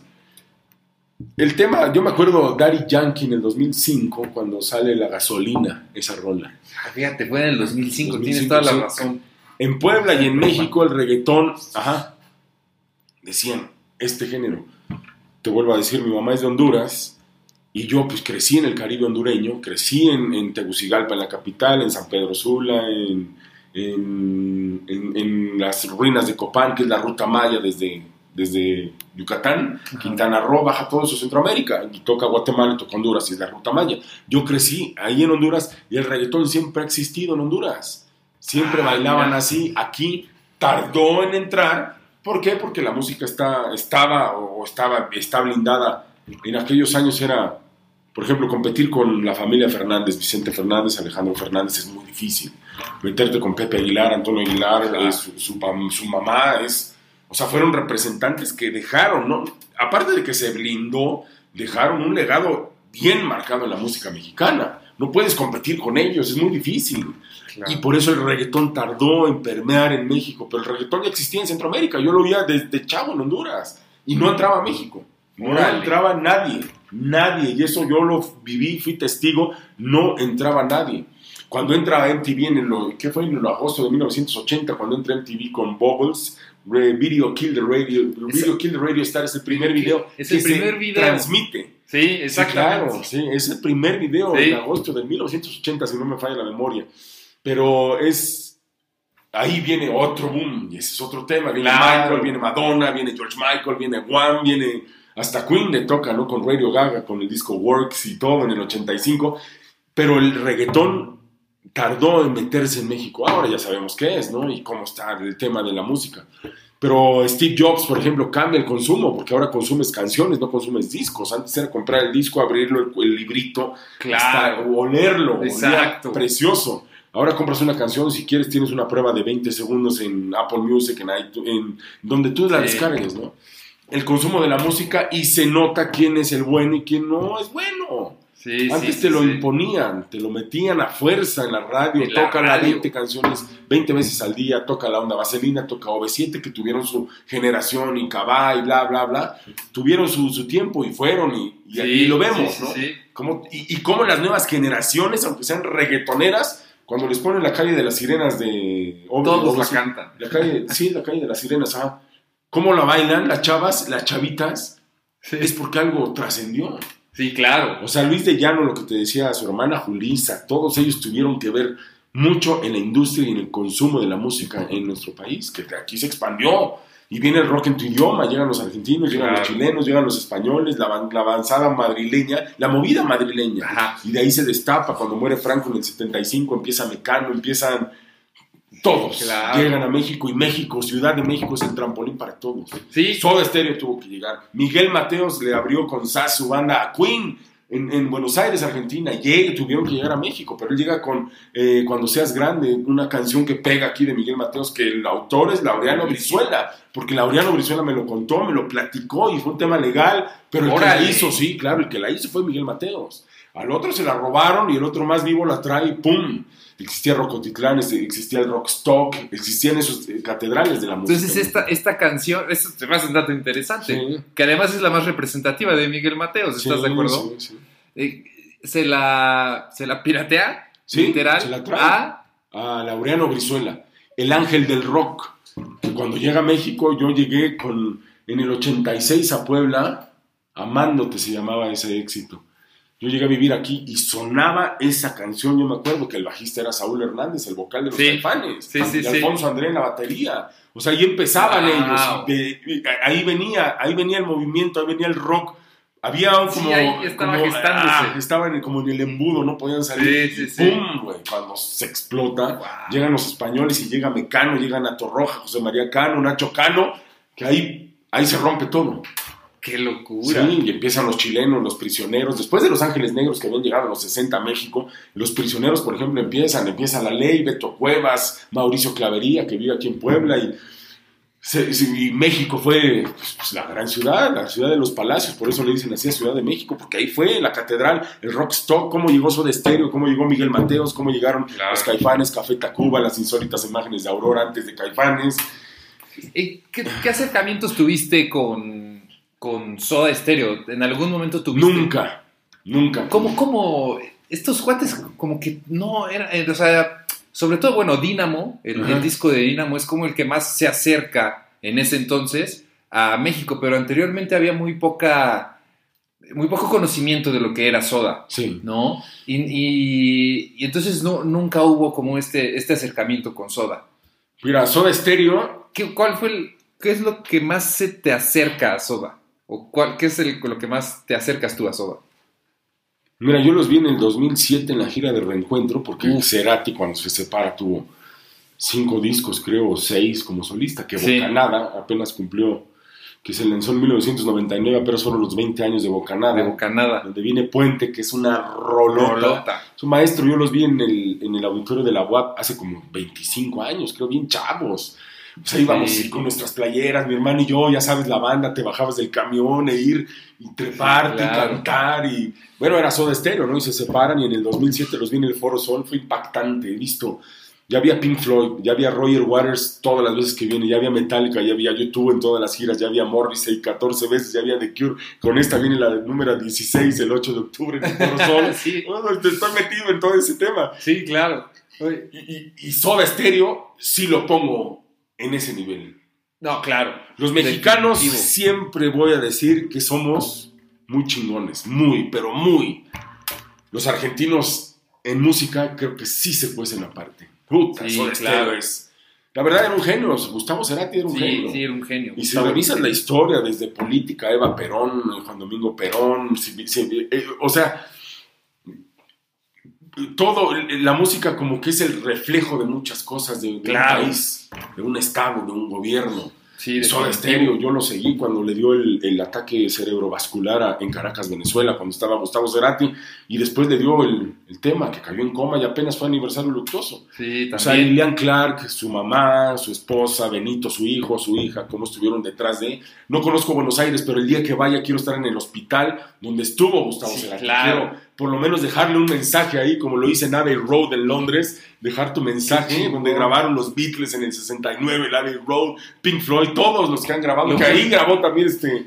Sí, ahí Gustavo, ahí grabó parte de Bocanada. Sí, sí. en Londres. La Sinfónica. Así es. Sí. Por ejemplo, Bocanada es un, para mí es el disco que más me gusta. Amor Amarillo me gusta también, pero Bocanada del 99. Bocanada tiene algo muy especial. Especial. Digo, para dejar aquí en, la, en la, audiencia y que, y que sepan, eh, tiene una maestría a la hora de, la mezcladora. Tiene una mezcladora especial que, bueno, no, es especial, sino que esta mezcladora sale en los 80s, en el 87, si no mal recuerdo, ¿eh? Y Gustavo la retoma para esta, para, para, este, para esta producción, para Bocanada, y cuando pues, la, la hace es como un es como un como un mindset, como un nuevo mindset a todo el tema del rock en español. Porque nadie le había nadie le había agarrado hasta que llega él y es por completo algo diferente en el rock en español. Ese es un dato que justamente lo, lo leí apenas, tiene poquito, porque fue el, aniversario del disco. Me puse a leer un poquito y habla acerca de esta mezcladora que incluso tiene su nombre. Y si te das cuenta, el disco de Bocanada tiene esta parte que va entre la incluso sinfónico hasta la parte electrónica. electrónica moral. Exacto, y del sampler. Porque en Bocanada, en Bocanada hubo un grupo en los 90 que Gustavo Cerati era admirador, Los Resonantes, y Flavio Echeto era vocalista de esta banda argentina y es el maestro del sampler en Argentina y en toda Latinoamérica. Él participa en Bocanada en la grabación y por eso Gustavo Cerati se lo jala para, para la grabación del disco. En ese momento Gustavo Cerati hace 20 años sale en el 99, pero previo a, pues, un año antes, en el sótano de su casa él estaba pasando por una crisis, crisis de matrimonio. Benito y la otra hija, él hizo como que su búnker y lo graba abajo, pasando por temas personales fuertes, difíciles, sus dos hijos y, y ahora qué, pero él ya traía un back muy, muy, muy fuerte, ¿no? Pero el tema, el tema personal debe ser muy difícil manejarlo entre la fama, entre la lana, entre las giras y demás. Debe ser un tema muy difícil y debe de ser, debes de ser muy inteligente para poder llevarlo, sobrellevarlo, ¿no? Y que de hecho tiene un, o sea, ese disco tiene una impresión de su vida personal. Hay una canción que se llama Perdonar es divino de ese disco, en donde habla acerca de lo difícil que es llevar una relación, porque justamente estaba pasando personalmente por un tema de divorcio con, esa, con esa pareja que tenía. Y hay, hay, una, hay una observación bastante curiosa e interesante que en Amor Amarillo habla de la misma pareja, pero como estaba iniciando y estaba muy feliz, le dedica incluso la canción de Te llevo para que me lleves en ese disco. Y en este Perdonar es Divino es la cara inversa de lo que habla en Amor Amarillo. O sea, y si te pones a escuchar los dos discos, es la vida, es la vida de Gustavo, Cerati sentimental en, ese sentido. ¿No? Pues es que, por ejemplo, tú lo entiendes, lo entendemos, pero muchas veces te ponen música y no sabes ni qué fue, cómo viene, cuál es el lado B del lado A. Los lados B son muy, muy buenos siempre de la música, de los grupos, de los cantantes, de los intérpretes, como Gustavo Cerati. Sí, claro. En, una revista que consumo mes con mes, ahí venía el especial de Bocanada y lo leí y dije, híjole, hasta la piel. y aparte pongo el disco Bocanada y lo estoy leyendo y penetra más. Exacto. Todavía penetra más. Sí, se lo recomiendo que lo hagan así. ¿Qué, revista es? La Rolling Stone. Rolling Stone. La mexicana. Muy bien. Sí, esa, esa, esa, me gusta cada mes. Trae buenas cosas porque trae temas políticos, trae También. los nuevos discos, trae eh, trae mucha música, desde luego, conciertos previos, el concierto que pasó. Me gusta cómo está eh, Alejandro Saucedo, es el director de, de, Rolling Stone. Qué bueno que hagan eso y qué bueno que le den chance a la gente a escribir de música y qué pasa con los conciertos, qué pasa con la música realmente a nivel mundial, ¿no? Sí, buenísimo. Y la verdad es que creo que ese tema sí, es, sí da para otro programa, definitivamente. sí, claro, para otro y los que se puedan. Ojalá que, que, nos, que nos puedas después acompañar a platicar específicamente de este, de este tema, que es el, el, rock en español, que en lo personal eh, me gustaría también saber más y aprender de alguien que, que sabe que, es, que eres tú, ¿no? No, no, gracias, Oscar. No, con mucho gusto. Mi, Marcos, bueno, ya llevamos una hora con diez minutos, mira, platicando. ¿Una diez? Ya se de, pasó. de cosas sí, sí. padrísimas, por no decir chingonas. y, y bueno, Ah, antes de llegar a las preguntas iniciales, fíjate que me surgió una pregunta en la plática que estamos teniendo ahorita y es, bueno, ahora tú estás, pues no, quisiera decir alejado, pero pues estás como en, stand-by en, el tema de los medios. Em, ¿Hay algo que quisieras retomar? ¿Cómo es que estás lidiando con eso que sé que ahora te gusta? Eh, te, gustaría retomarlo en algún momento? ¿Cómo es que te gustaría retomarlo? Pues mira, este es un primer paso. ok. Tenía 11 meses que no me ponía un micrófono la valía. Mira. Que ahorita me, lo, me, lo, diste y ya sé cómo se pone y todo. es, sí, exacto. es padre volver a hacerlo, ¿no? Es padre porque pues, con eso viví 18 años en la Televisa, ¿no? Televisa aquí en Puebla, que estoy agradecido con la televisora porque todos son unos tipazos y en México me dieron muchas tablas, mucho conocimiento, mucha mucha interacción, mucha retroalimentación desde ejecutivos, artistas, floor manager, camarógrafo, iluminador, escenógrafo, carpintería, porque convives con todos. Con todos. Son encerrones de 14, 16 horas y si se puede 24, porque trabajas y trabajas, grabas, grabas, pero es, es un trabajo que siempre estás arriba, que la adrenalina siempre está arriba. Sí, sí, sí. Sí, Es, es, es, es, muy padre. Ahorita estoy en otra faceta, pero claro. este, es un, este es un buen punto lo que estamos haciendo tú y yo hoy, porque puede marcar algo. Sí, claro. Puede marcar algo y yo siempre he dejado que la vida, la vida fluya y no presionar nada ni esforzar nada. las cosas siempre te llegan. Siempre, sí, siempre. La vida, el de arriba o no sé quién sea, si es Dios o quién. El sistema que está arriba de nosotros. sí, que nos está vigilando. Alguien debe de hacerlo. Y mueve las piezas siempre en el tiempo correcto y preciso. Siempre pasa eso. Qué interesante esto que acabas de decir. ¿eh? No, es que eso me pasa.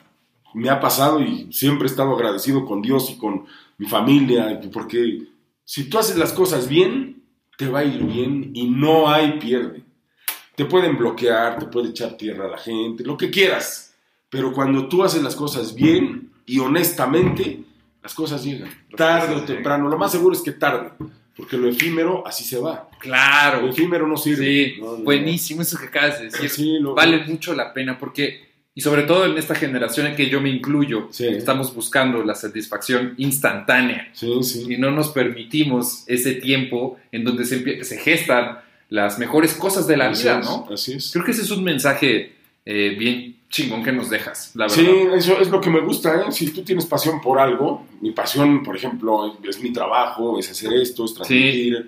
Pero cada quien tiene su pasión. Si eres un médico, mi papá es médico, mi papá es jubilado por la medicina y, y toda su vida se entregó a la medicina, a operaciones, a quirófanos, a cirugías cada quien tiene su pasión en esta vida. Cada quien, si te gusta correr coches, hazlo, pero hazlo bien. Si te gusta ser un carpintero, hazlo, hazlo bien. Si eres anestesiólogo, hazlo, porque de ti depende la vida de, un paciente. Todos tenemos y todos venimos a algo. Eso es lo que me gusta. Todos venimos a algo. Hay momentos en que dices, chin, estará bien que esté haciendo esto, no, pero porque queremos todo fácil, queremos todo inmediato, queremos todo que sea así, pero las cosas no son así, tienes que esperar, porque hay procesos y hay tiempos, pero sí tienes que trabajar. Claro.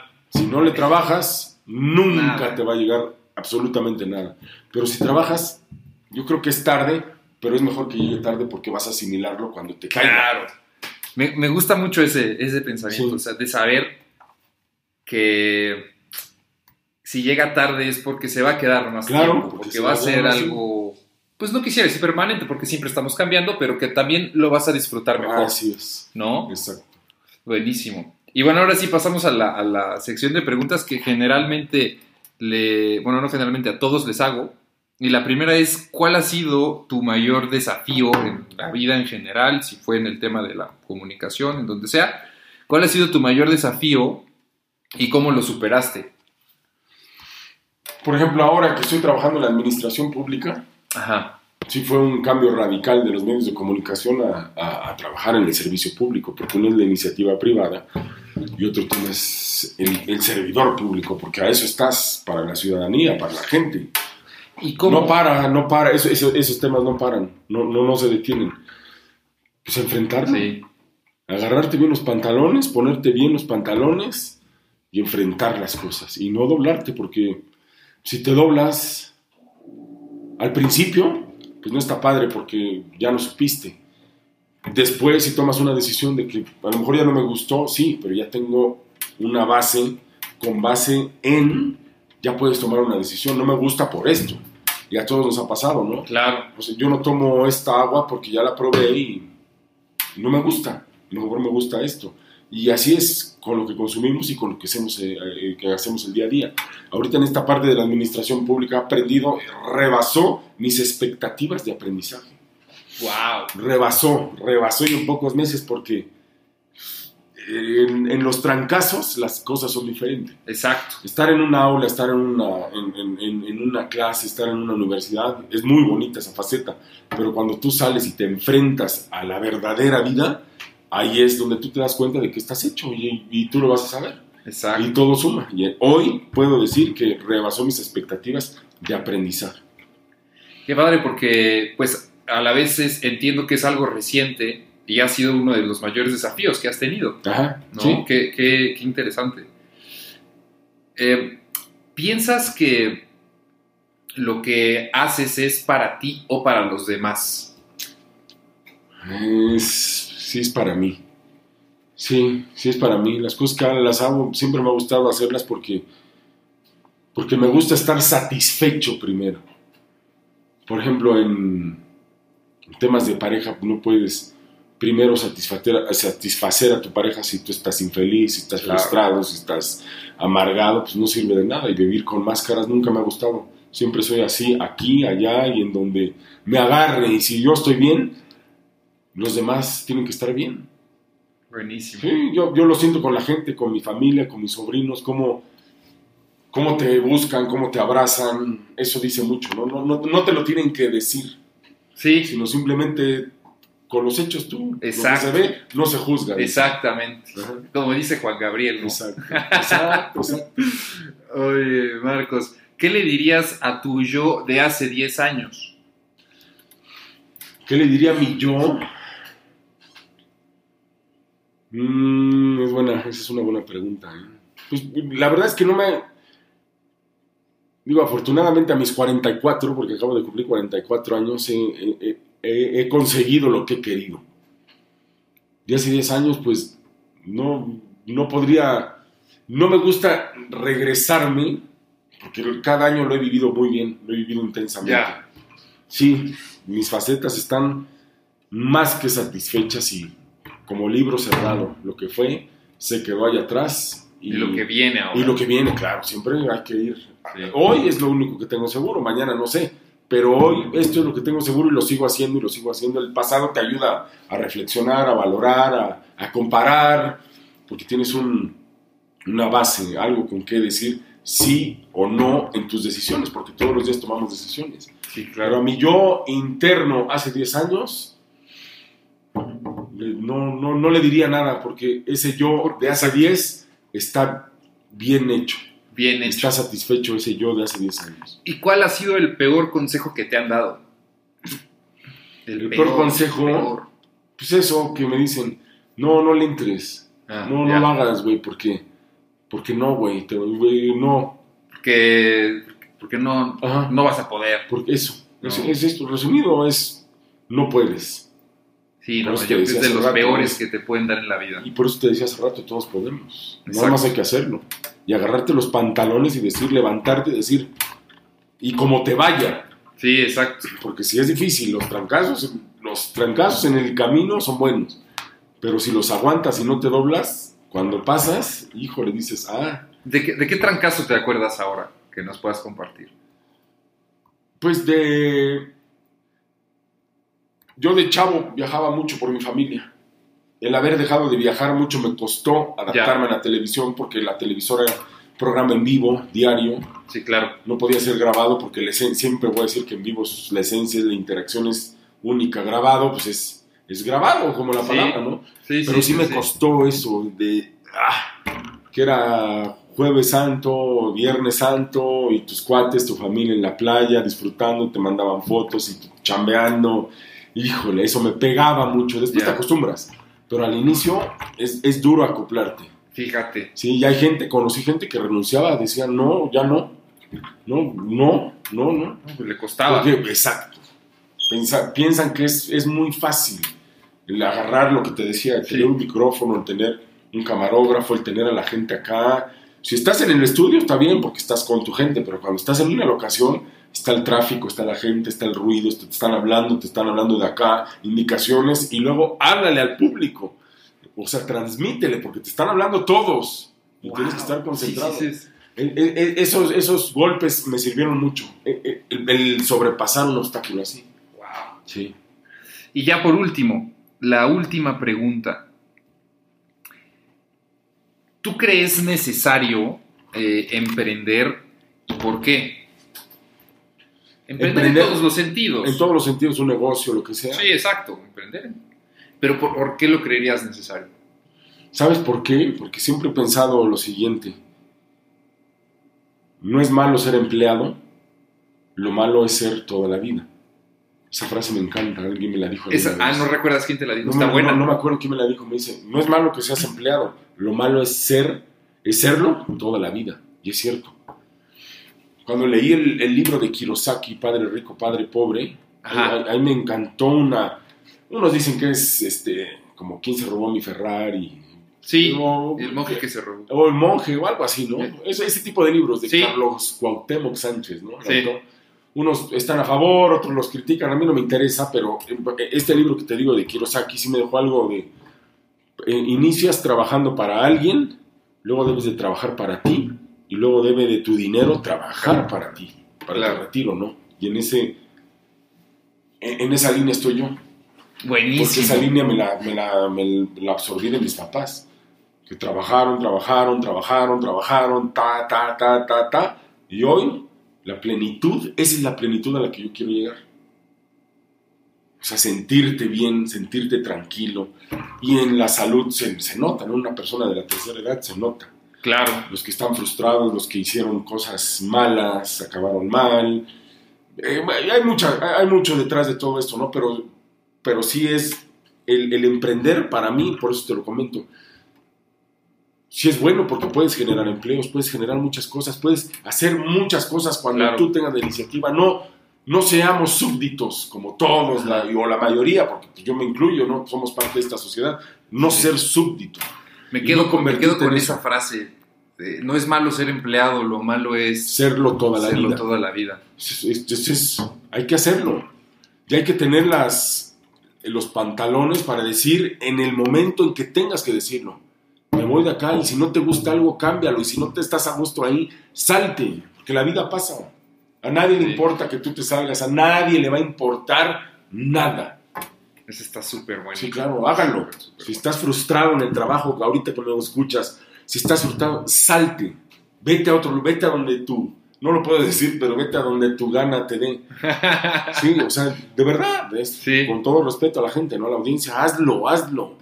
Cuando yo, yo vi muchos ejemplos que no voy a decir quiénes, es que hubiera, hubiera, hubiera, hubiera y se murieron y no lo hicieron. Hazlo, lo tienes que hacer. Hazlo. Pero ya. Pero ya. Buenísimo. Por eso Caló tenía mucha. Claudio Yarto tenía razón en los 80s y en los 90s. Ponte, atento. ponte atento. Ya, los 90 es el momento de trabajar, superarte. Ya habrá tiempo para reventarte. Despierta ya, despierta ya esa alegría. O sea, sus letras eran buenas, tenía. Claro, ¿no? Van Halen, la canción Right Now, el, cómo inicia con el piano, escucha la letra, tradúcela y es hoy el momento, no es mañana ni right now, es de... right now de Van Halen, Van Halen. Ah, ya, ok. Eddie Van Halen con Sammy Hagar, el vocalista. no, es David Lee Roth, pero es Sammy Hagar. Escúchala, Right Now. Tengo una última pregunta que me acaba de surgir en este momento, me la acaban de bajar. la pregunta es si échame un, un top 3 de tus canciones em, que definirían como el soundtrack de tu vida? Como el soundtrack de mi vida, Pictures of You es una de The Cure del álbum Disintegration, que es el track número 2 del 89. Porque, por, el, por el momento en el que lo escuchabas, el, tema de, tu juventud. Pictures of es. Bueno, el disco, el disco me alucina, eh, Disintegration, pero Pictures of You es de mis canciones porque Viví cosas con mi hermano, viví cosas con mis cuates de Estados Unidos, vienen ahorita para el concierto de The Cure el 8 de octubre, vienen de Chicago mis camaradas. Que, ya sabrás el cine, ¿no? Sí, claro. Eh, otro track.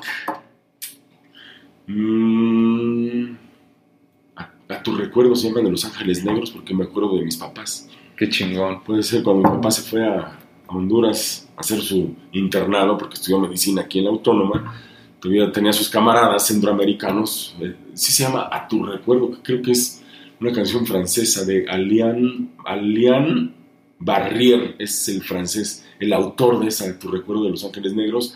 Puede ser una, eh, puede ser la segunda y la tercera, híjole, me clavo mucho con, con Pink Floyd, con Bueno, The Dark Side of the Moon. Todo el disco. Todo. Es que no hay manera de, fragmentarlo. Pues ellos dijeron que en los 70 es el disco del 73 habían tres drogas en la década de los 70, en ese año principalmente que era el LCD, que es la, canción Lucy in the Sky with Diamonds de los Beatles del, del Sargento Pimienta, que después McCartney lo dijo, sí, ese disco lo hicimos para para y estábamos en, en el tema de la marihuana y el LCD, por eso es Lucy in the Sky, with Diamonds, el acrónimo, ¿no?